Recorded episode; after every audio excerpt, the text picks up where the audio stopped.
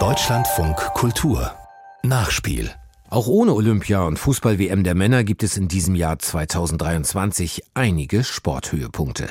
Dazu gehören bei den Männern die Weltmeisterschaften im Handball, Eishockey und Rugby, bei den Frauen die Fußball-WM und übergreifend die Biathlon-WM und im Juni die Special Olympics World Games, die 16. Sommerspiele für Menschen mit geistiger Behinderung und Mehrfachbehinderung. Gleichzeitig mit der Handball-WM startete aber am 11. Januar erstmal die Eisschwimm-Weltmeisterschaft in Frankreich. Für Deutschland ist Tina Deken dabei, die Werner Nording porträtiert. Knapp über sieben Minuten. Das erste Mal diesen Winter unter 5 Grad Wassertemperatur. Meiner Lufttemperatur von unter 0 Grad. Das ist schon hart. Gerade ist Tina Deken 400 Meter bei nur 4,5 Grad Wassertemperatur geschwommen. Es schneit, doch das ist eine gute Vorbereitung für die Weltmeisterschaften im Eisschwimmen in den französischen Alpen in 2500 Meter Höhe. Den Werbetrailer für die WM hat Tina schon produziert. Hi, I'm Tina and I'm a paraswimmer from Germany. Hi, ich heiße Tina und bin eine Paraschwimmerin aus Deutschland. Ich bin begeisterte Freiwasserschwimmerin und deshalb mache ich das auch im Winter. Ich starte in verschiedenen Strecken bei der Weltmeisterschaft in der Behindertenkategorie und freue mich, dich in Frankreich zu treffen. I'm looking forward to see you in France. Tina Deken aus Hannover ist die einzige Paraschwimmerin, die bei der WM für Deutschland an den Start geht. Ihr linkes Bein ist wegen eines angeborenen Hüftschadens gelähmt. Gehen kann sie nur mit zwei Stöcken und mit Hilfe von zwei Beinorthesen. Doch im Wasser bewegt sich die 45-Jährige wie ein Fisch. An Land ist immer ein bisschen beschwerlich, dann muss ich die Orthesen anziehen, dann brauche ich die Stöcke, dann fallen die wieder weg und ne, Orthese an und aus und ne, mit Gewicht auf den Armen und im Wasser ist das einfach ja, schwereloser, da kann ich mich einfach besser bewegen. Ihr ganzes Leben hat die großgewachsene, schlanke Frau intensiv Sport betrieben trotz oder gerade wegen ihrer Behinderung. Im Endeffekt, wenn ich nicht so viel Sport gemacht hätte, um den Muskelabbau aufzuhalten oder die Ansteuerung des Beines noch irgendwie zu koordinieren, dann würde ich nicht mehr laufen, sondern im Rollstuhl sitzen. Um für den Winter zu trainieren, beteiligt sich die Extremsportlerin auch an den großen Triathlon-Wettkämpfen in der Mitteldistanz. 1,9 Kilometer Schwimmen und 90 Kilometer Radfahren. Die 21 Kilometer Laufen absolviert Tina mit dem Rennrolli, den ihr Sponsoren in Hannover vor einigen Jahren geschenkt haben. Zusätzlich schwimmt die Ausnahmeathletin im Sommer Langstrecken, zum Beispiel 17,5 Kilometer längs über den Wörthersee, 14 Kilometer in der Kieler Förde, 10 Kilometer im Oslofjord in Norwegen oder 40 Kilometer mit der Strömung in der Weser.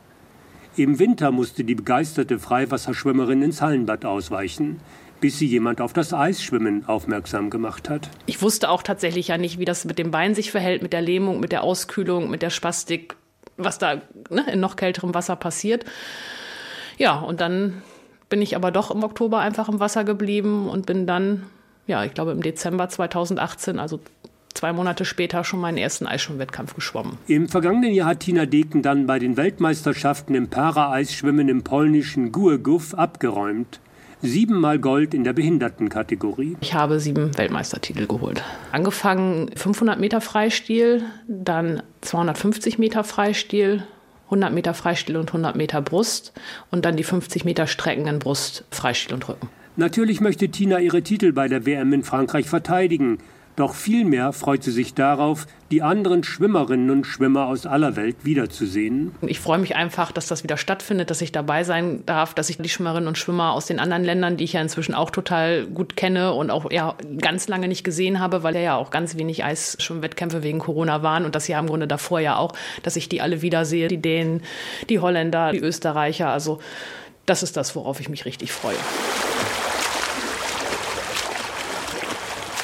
Im Winter trainiert Tina zweimal pro Woche draußen, nur mit einem dünnen Badeanzug bekleidet und zur Sicherheit einer pinkfarbenen Signalboje um den Bauch.